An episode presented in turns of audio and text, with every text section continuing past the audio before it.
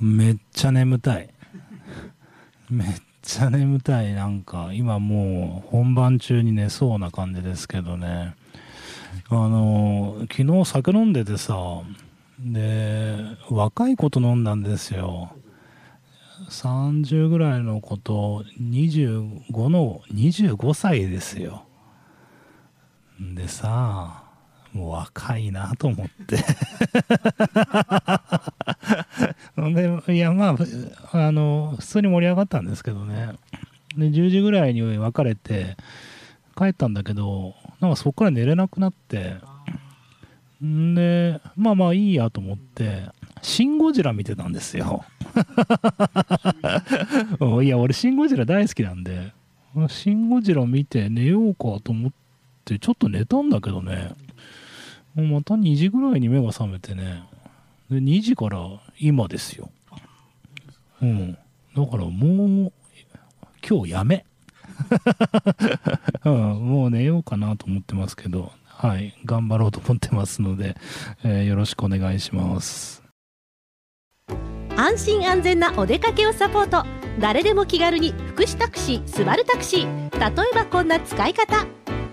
免許を返納した父親の通院があって送り迎えのために仕事をセーブしてるんだけど安心なサービスがあればな。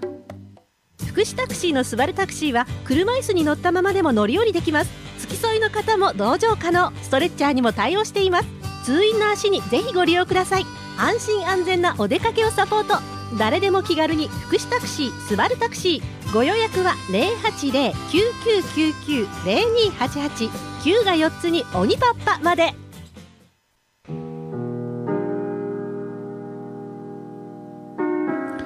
世界8億9000万のスバルタクシーファンの皆さんおはようございます。帰ってきたヘビーメタルの逆襲の時間です。この番組は FM 放送周波数 79.8MHz またダラズ FM のインターネット放送はパソコンからサイマルラジオでさらに無料音楽サイトリッスンラジオを通じて全国どこからでもお聴きいただけます。番組へのメッセージはメールの方は798ダラズ FM.com フ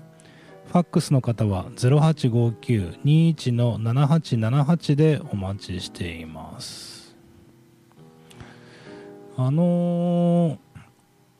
僕のことをご存知の方はわかると思うんですけどあの髪の毛剃ってるんですよ。剃ったことあります？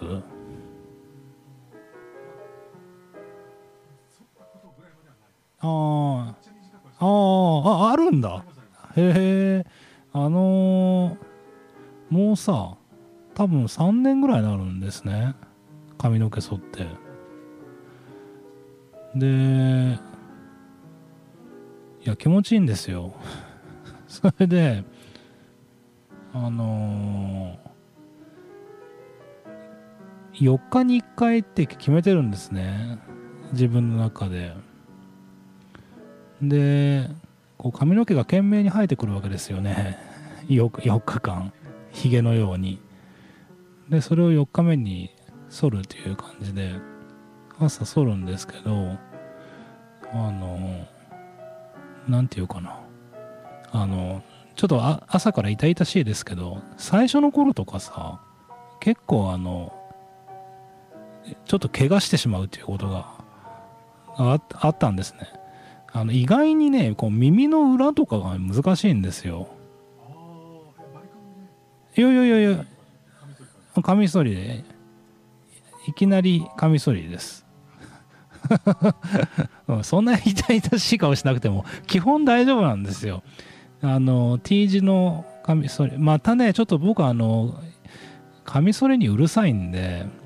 カミソリの話しますけどあのヒゲが濃いんですよね。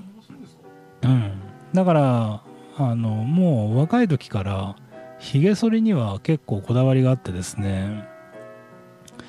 でひげが濃い上に敏感肌なんですね。なのであのカミソリ負けっていうのをしちゃうのであのどうするのかっていうと必ずあのこう顔を蒸らすっていうか男性の皆さんわかると思いますけどこう虫床屋さんとかであの顔剃りしてもらうと熱いタオルあのやけどしそうなやつ。っていうかあれやけどするよね。熱すぎるよね。まあだけどあれ一理あってあれぐらい熱いのしてこう血管広げた方がまあ反りやすくて綺麗に反れるっていうのがあるんで気持ちいいんですけどで僕の場合どうしてるかっていうと必ずお風呂に入るようにしてるんですね。まあお風呂っていうかシャワーに。俺今朝温泉入ってんのもその一つで要するにあのひげ剃るにあたって風呂に入らないと具合が悪いんですよ。んでまあそれで剃るんですけどあのその昔はさ二枚刃とかねあってあの二枚刃ってこんなに綺麗に剃れるんだと思って感動したんですよ。そっからやがての頃さ三枚刃っていうのが出てきてね。でまあさすがにもう3枚になったらさもうなんか人類行くとこまで行ったなっていう気がしますよね。でそうしたらさまあやがての頃4枚刃って出てで3枚刃の頃からそうなんですけどあのジェルが施されるようになったんですよ。薬用の。うん。ヒアルロン酸とか。それいるのかなと思って。だけどさまたあれがあるとなんかいいんだよね。で4枚刃になりで今時はさ5枚刃ですよ。で俺もやめときゃいいのにさ5枚刃なんだよね。5枚刃ででやるんですよ。ヒアルロン酸入りの。でついでに言うと電動なんですね。あのこう T 字の T 字のひげ剃りっていうかカミソリでやるんですけどそれがあの単4の電池が入っててあのひげ剃りがブルブルバイブ機能になるんですよ。いや それさすごいカミソリ負けしないのね。うん。あのようん。滑らかになるので。であのもうやめられないんですよ。あの大変失礼ですけどあの電気カミソリ派の人っていますよね。で電気カミソリもすごい進化してるんですよ。でだけどねもうやめられない。一回その T, T 字のあの快適さに慣れたらやっぱね反るってすごいんですよ。うん。ツルツルになるからね。うん。それで5枚刃でねやるんですよ。でねあの何が言いたいってね高いんだよね。そりゃそうだわな。5倍だもん。えっとねあのあれ1個あるじゃないですか。1000円ぐらいするんですよ。5個入りで5個入りで4500円ぐらいするんですよ。買えば買えば5個で。で俺これ前もラジオでもしかしたら言ったっけ？あの5個買えばがあって。であ嘘か。嘘ごめん。そんなん高くない。そんなん高くない。8個あれが2セットついてんだ。あだから8個あのだから嘘だ。だからやっぱ8個か。8個で4500円ぐらいするんですよ。うん。するじゃないですか。600円ぐらいですか。ねそれであのどのくらい持つかっていうとさそのなんかさジェルがついてるわけね。で俺の感覚で言うと大体あの10日ぐらい使ってるともうジェルがなくなっちゃうわけですよ。うん。でそうするともうダメかなと思って新しいのに変えるんですね、であの何が言いたいかってねあれメーカーはねあのせめて月に1回変えてくださいって言うんですよ。えと思って月に1回でいいんだと思って俺10日で変えてる俺はどうなるんだって。贅沢だな。いやそれでさなんか俺贅沢なのかなと思って。だけどよく考えたらあ俺頭反るからだと思ったんですね。そう。面積が面積が全然違うと思って。だから俺早いんかなと思って。これ他のあの坊主の 好きあのどうでもいいけどねあの県外に行ったりとかするとかなりの確率であの京都の方ですかって言われるんですね。なんか俺そんなに雅な感じですかね。なんか東京とか東京とか、まあ、大阪でもどこでもいいんですけどねあのちょっと美味しいお店とかに行ってやっぱさなんか地元の人間じゃないなと思われるみたいなんですよでどちらからいらっしゃったんですかとか言われてまあ別にそんなに隠すことでもないですから言うんですけどどうだかするとなんか先走って「あの京都の方ですか? 」とか言われる。でねいや1人や2人じゃないんですよ。かなりかなり高い確率で言われて。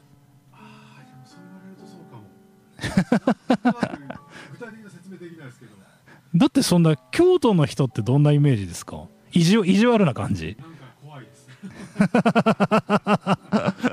うん、いや分かんないんだけどね。うんまあすいませんね。あの寝そうなんで あの頑張ってますけど。えー、っとイギリスのバンドサンダーのニューアルバム「ドーパミン」の特集をしてるんですね、えー、続いてお聴きください。ラストオーダー。安心安全なお出かけをサポート。誰でも気軽に福祉タクシースバルタクシー。例えばこんな使い方。最近近くのお店がなんなって買い物に行くのも一苦労。歩くのもちょっと心配なんだがんな。福祉タクシーのスバルタクシーは歩行が不安な方も安心してお使いいただけます。車椅子も無料で貸し出し買い物の足にぜひご利用ください。安心安全なお出かけをサポート。誰でも気軽に福祉タクシースバルタクシー。ご予約は080-9999-0288 9が4つに鬼パッパまで。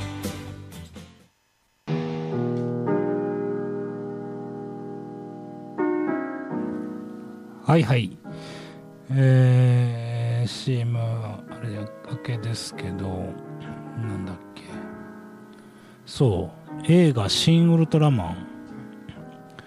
あの「シン・ゴジラ」なんですけどね「シン・ウルトラマン」見に行きました？まだ見てない。ていうか見に行く？行きたい行きたい。行きたい。俺は行った。俺は行ったあのー、日曜だったかな。行ったんですよ。良かったですけどね。良かったですけどえー、っと正直そんなにウルトラマンのこと知らないんだなと思ったんですね。え、っと高知さんと僕同じ世代ですからリアルはウルトラマン80なんですよ。なんで笑うんだよ。ウルトラマン80だよな？だよな？あのー、俺レコード持ってたもん。めっちゃ好きだったからね。でウルトラマン80世代ですよね、えー、ちなみに仮面ライダースーパーワンなんですよ。世代は。ね？ね？スーパーワンだよね。でまあいいんですけど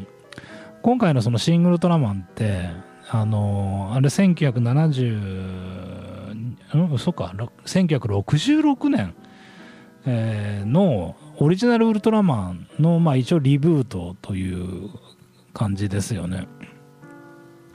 なのであのオリジナルのウルトラマン見ててさまた60ぐらいの親父がうるせえんだよ。SNS で。うん、いやいやまあまあいいんですけどいいっていうかねあのわかるんですけど知らないからさあの困るんだよね。でなんだっけあのでもさちゃんと誰でも楽しめるようになっててであのなんだっけ。脚本がさまあご存知庵野秀明さんですよね。でまあそのまあ、エヴァンゲリオンだとかで有名な方ですけど庵野さんやっぱ天才だなと思ってでまだご覧になってない方ぜひ見てもらいたいなと思いますけどあのさっきから言ってるように僕あのウルトラマンわからないので多分あのリアルで知ってる方の、まあ、半分とまでは言わないけど多分7割ぐらいしか楽しめないんだろうなと思うんですね。でだけどあのくどいようですけど分からなくても十分楽しめるようになっててでさあのまあ昨日夜中に「シン・ゴジラ」見たって僕も僕多分ね「シン・ゴジラ」見て思ったけどあの好きな映画まあベスト3とは言い過ぎですけどベスト20には入るぐらい好きなんですね「シン・ゴジラ」本当によくできた話だなと思ってあの大好きなんですけどあの何がいいってさその当たり前だけど現代劇なんですね。でまあ SF っていうかさ、まあ、怪獣映画っていうでまああのウルトラマンなんかもあのあれですからね宇宙人とかで出てきますから何ていうかさ当たり前ですけど作り話じゃないですか。だけどさその舞台が現代日本に、まあ、なってて何ていうかさあのすごいスッと入ってくるんですよね。うん。その風刺とかさそういうことも含めて全て物語がすごい何の違和感もなく本当になんかあの怪獣が出てくるんじゃないかいつ出てきてもおかしくないって思わせる作りになってて。であのまあ CG とかもすごいんですけど何ていうかよあのそそういう凄さじゃないんですよね。なんか映像の凄さっていうよりもその話の持っていき方とかあの運び方がすごい無理なくあの見入ってしまってであんなことができる人って今までいなかったよなと思うからあの本当によくできた映画ででまあ「シン・ウルトラマンね」あの主演の斎藤さんあのすごい僕は男前の役者だと思いますけどあの良かったしまあ長澤まさみが良かったよね。あの「シン・ゴジラ」でさあの何がダメって石原さとみなんですよ。まあダメっていうか全然いいんですよ僕はあの石原さとみ何やっててもいいんで 許しちゃいますしあのエキセントリックな英語がたまらないですけど 個人的には個人的にはたまらないですけどあのダメだと思うんですよね。批評家としては。あの石原さとみはダメだろうとか思うけどあの長澤まさみさんすごく良かったですね。あの、まあ、長澤まさみさん嫌いな男性いないと思いますけど あのなんていうかあのお芝居がすごく良かったです。なんかいろいろネット見るとなんかすごいセクハラだとか言って叩かれててまあ確かにちょっとあのー、際どいってわけでもないけどまあ言われてみたらそうかなとか思ったりもしないでもないけどなんかそんなこと言い出したら何もできないかなっていう気がするのであのー個人的にはよよくできた映画だなと思います。あの非常に評判の映画なのであの日曜日って日曜日のね朝一だったんですよ。8時半スタートだったかな。だけどあれ見渡してないけど7割ぐらい埋まってたんじゃないかな。うん。結構入ってて。うん。やっぱりちょっと僕らより上の世代が多いように思えたけど結構お子さん連れのあの方とかもいらっしゃってあの非常に良かったですしあのいろんな人がねあの言ってるけど誰も最後まで立たなかったね。あのエンディングで誰一人立たなかったですね。うん。であの米子だけに限らず全国的にそのなんか現象が起きてるみたいでなんかもうそれが全てを物語ってるなっていうかまあ別にあれですよ。あのエンディングロールで立っちゃダメだとは思わないですけどなんていうかそれがこう全てを物語っているなという感じがしますのでなんか久々にいい映画だまあ久々にいい映画いいよっていうわけでもないですけどなんか胸を打つ感じもしたしあのこのねそれこそまあ連休もですけど夏休みに向けてあの話題作というか、まあ、目白押しで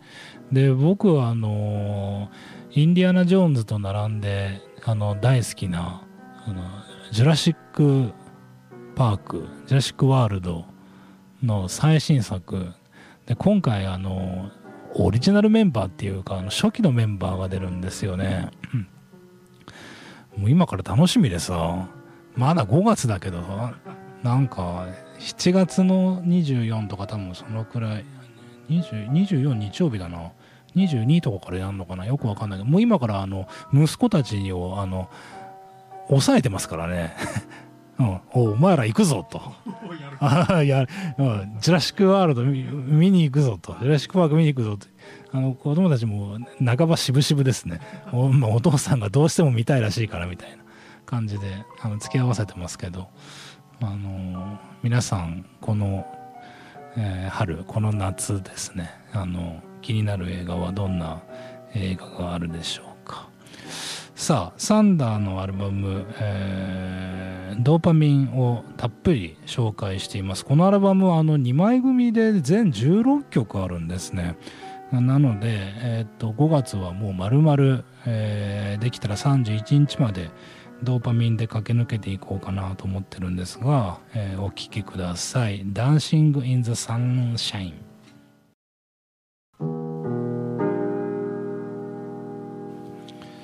はい今月はですね、えーサンダーのニューアルバム「ドーパミン」をたっぷりと聴いていただきたいなと思ってるんですが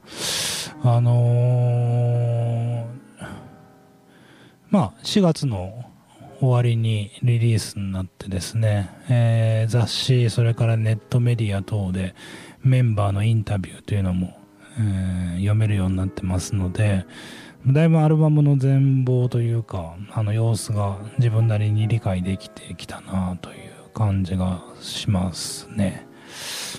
うんあのなんていうか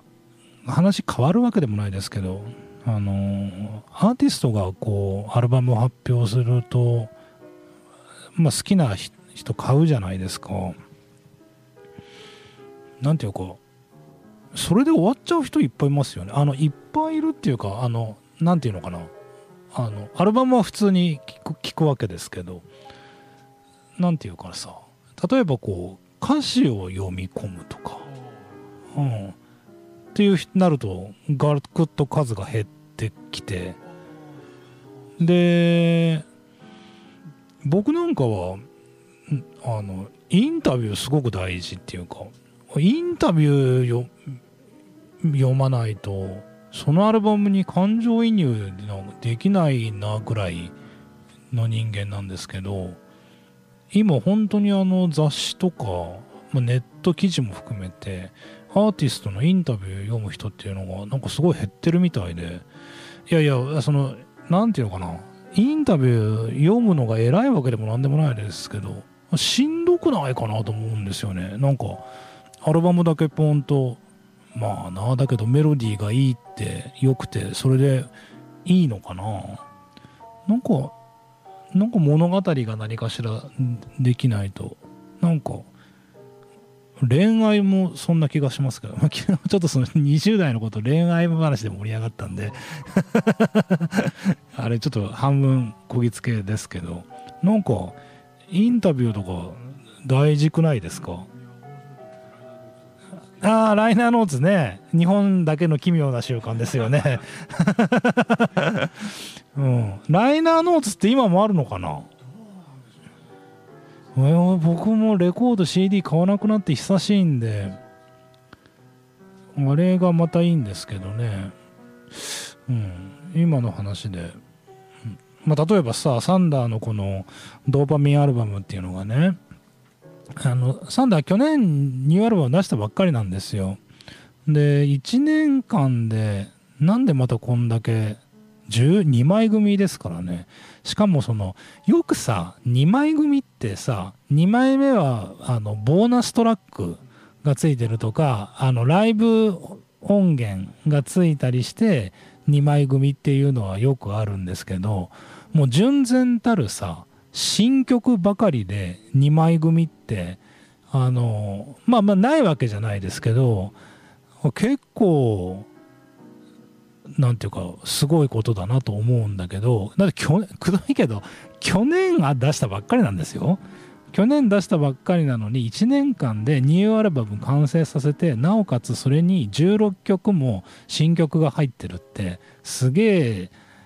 なと思って。でしかもインタビューによると本当は20曲レコーディングしてるらしいんですよ。じゃあさ20曲出せやと思って。うん、なんでいやそれでその4曲はダメだったのかっていうといやそのなんか削った4曲もいい曲だったみたいなこと言ってて。いや逆に気になるじゃんと思って。その4曲を聴かせてくれよとかってまあ思うんですけどあのー、まあそういう内容だった。でまあインタビュー読むと、まあ、例によってコロナなんですよね。でまあ本人たちはあのギグに出れないからっていうのを言ってましたけどまあやっぱりほらなっていう感じ。僕この半年ぐらいずっと指摘してますけどやっぱり新型コロナの影響でツアーがこうできないアーティストっていうのが非常に多い中でじゃあどうなっていくかっていうとあのスタジオというかスタジオワークですよね。あのレコーディングとかに情熱を傾けるしかないのでそれをその消極的に捉えるのではなくてむしろ積極的にあのまあお金っていうかねあのそういうのはかかっちゃうんでしょうけどあの非常に作り込んだ音作りをしたりあとメロディーをあのすごい精度の高いものに、えー、しているアーティストっていうのが多い中でサンダーもこの1年間あのずっとスタジオに入ってひたすら曲作りとレコーディングしてたっていうことで。でその中でのこのえー、ドーパミンアルバムっていうのがリリースっていうので非常にまあレベルの高いアルバムをリリースしてくれたなっていう。あのー、レコードジャケット見た方はあの僕僕のというか番組のフェイスブックページにも掲載してますけどあの女性2人がね、えーとトイレの鏡でそのスマートフォンで自撮りをしているっていうあの簡単に言うとそういうジャケットなんですけどあのまあ、ドーパミンっていう、まあ、ドーパミンって分かりますよね皆さん。あの行動行動じゃないわ。あの興奮なんていうかホルモンっていうか。ね人を興奮させるあの物質として知られてますけどあのまあ3代曰くそのスマートフォンの普及でみんなその無駄に興奮しているっていうね。あの SNS の、まあ、風刺みたいなものも意味が込められてるみたいでみんな自撮りしている。みんないいねが欲しい。あのみんながもうそれにあの狂ってるってまあいろんな人がいろんなとこで言ってますしまあその是非というかね僕にはちょっといいのか悪いのかっていうのははっきり分かりませんけどまあサンダーとしてはあのそういう現代を風刺しているしまあ警鐘を鳴らしている というところなんでしょうね。あの是非はともかくですねあの僕はそのそういう思いであの作ったというのが分かると非常に楽しいというか。ですし、まあ、結果としてはねあのいい曲かどうかっていうところしか分からないというかあの問わないので全然そういったところはいいんですけどあの非常にレベルの高い曲が あの収録されているので、まあ、さっきさこの5月春から夏にかけてあの映画がねいろんな映画が楽しみだっていうのがありましたけどよくよく考えたらあの映画もさなんかその今もう忘れかけてますけど新型コロナでその新作が上映できないっていう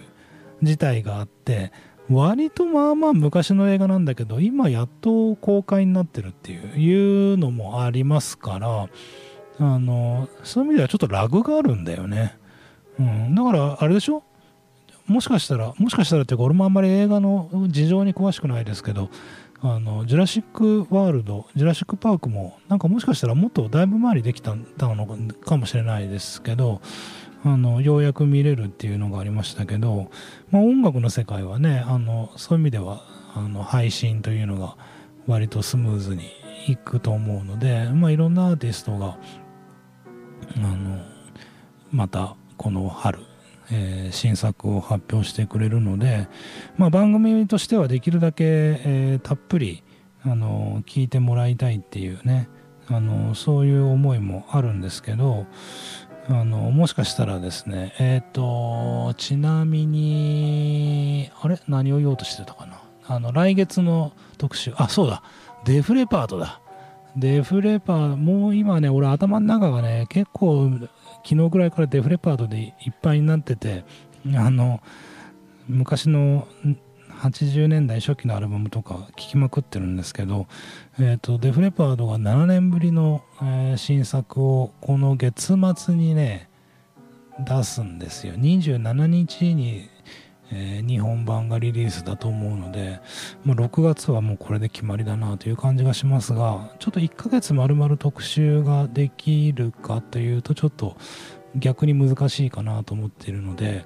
あのー、ちょっとここいらあたりで、あのー、て言うかな2週刻みぐらいな感じで、えー、いろんなアーティストっていうのを紹介していけたらなってあのそんな風に思ってますね。あの何気にこの番組もさちょうど4月で丸1周あの復帰1周年ですね復帰1周年であの結構ねあの聞いてる方もなんか増えて、なんか前より増えてるような気がするんですよね。まあ、それこそなんかコロナと何かが関係があるのかもしれませんけど、なんか今一番聞いてる人が多いんじゃないかっていうなんか実感がしますけど、あのずっと10年前から言ってるように、あのラジオって因果な商売で、あの視聴率というね、テレビのようなものがあるわけではなく、あのどのくらいの人が聞いてるかってよくわからない数値としてはわからないっていう手探りなメディアっていうところがあるんですけどなんかいろいろ評判でもないですけどねラ,、まあ、あのラジオ聞きましたとか松本さんラジオやってるんですねみたいな話をちょいちょい聞くのでもう俺10年やってんだけどなとかって思うんだけどあのいろいろと知れ渡るのにそれぐらい時間かかるんだなっていうあのそんな気がしてますが、えー、もしこの番組を初めて聞いたという方、えー、今日もいらっしゃったらですねぜひ来週以降あの毎週聞けとは言いませんけどあの火曜日の朝やってるんだなというあの気に留めていただけるとあの光栄だなとそんな風に思いますね。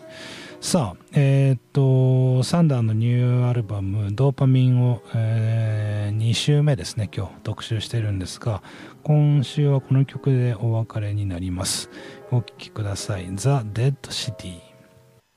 安心安全なお出かけをサポート。誰でも気軽に福祉タクシー、スバルタクシー。例えばこんな使い方。ちょっこ天気悪ていけんが、薬局に頼んじょった薬取ってきてほしなんだか。あついでに醤油も買ってきてほしいなと助かにな。福祉タクシーのスバルタクシーは買い物代行や薬の受け取りなどご乗車いただかなくてもご利用いただける生活支援サービスを行っています。遠慮なくご相談ください。誰でも気軽に福祉タクシースバルタクシー。ご予約は080-9999-0288 9が4つに鬼パッパまで。